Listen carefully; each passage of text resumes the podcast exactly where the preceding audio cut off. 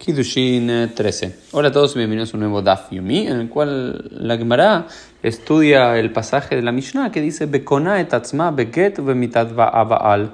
Y la mujer adquiere su libertad, seguimos hablando desde el final de la primera Mishnah del tratado de Kiddushin, y la mujer adquiere su, eh, se adquiere a sí misma, adquiere su libertad a través del get, a través de eh, un escrito de divorcio y de la muerte del marido. Habíamos dicho que hay tres formas que la mujer es adquirida, B vía a través de una relación sexual, B que es a través de dinero o B o a través de un documento que así lo indique, pero la mujer se puede liberar a sí misma o comprarse a sí misma nuevamente a través de dos formas, ya sea con un get, un documento de divorcio, o bien con la mitad tabal, con la muerte del marido.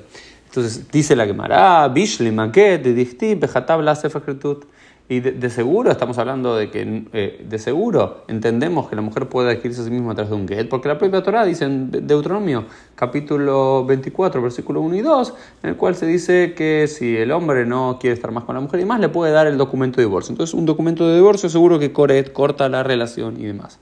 El mitad balmen alan, ¿de dónde sabemos que cuando el, la mujer, el hombre muere, la mujer queda permitida para estar con cualquier otro hombre? ¿De dónde sabemos que se termina la relación ahí? No sé, uno podría pensar, sería raro, pero una relación en la cual un mundo donde el hombre muere y la mujer queda atada para siempre a ese marido y queda como una viuda eterna sin la posibilidad de volver a casarse. No sé, vamos a pensarlo.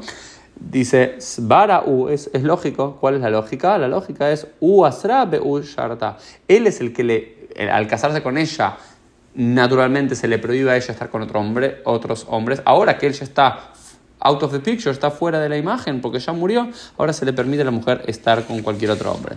Luego, la, la Gemara trata de esta pregunta y termina de trata de entender bien cuál es la lógica de esto, porque no traen un versículo bíblico que lo explique y demás, sino que lo trae svara, lógica. Ahí se puede traer un kra, un versículo bíblico, una svara, una lógica. No les es eh, muy suficiente y demás, entonces trata de traer otro versículo eh, bíblico en el cual se dice eh, en, la Torah dice Deuteronomio 24.3, un versículo inmediatamente posterior al, al, que habla del divorcio, dice Usne aish aharon o Oji amuta ish aharon, dice, en el caso de que eh, se, le, se, le, da el documento de divorcio o que muera el último, el segundo marido. En ese caso dice que hay una, una que está un versículo al lado del otro para indicarnos Beitakish mitale gerushin se eh, eh, la ley que habla de divorcio con la ley que habla de muerte para enseñarte Irushim Sharaya Bekomeret, Afmita Sharaya Bekomeret. Eh, de la misma forma que los Girushim, el divorcio, el get, eh, libera a la mujer y se termina la relación y cualquier tipo de relación que había antes, ahora también la muerte hace exactamente lo mismo. Esto fue el Daf Yumi del día. Nos vemos Dios mediante en el día de mañana.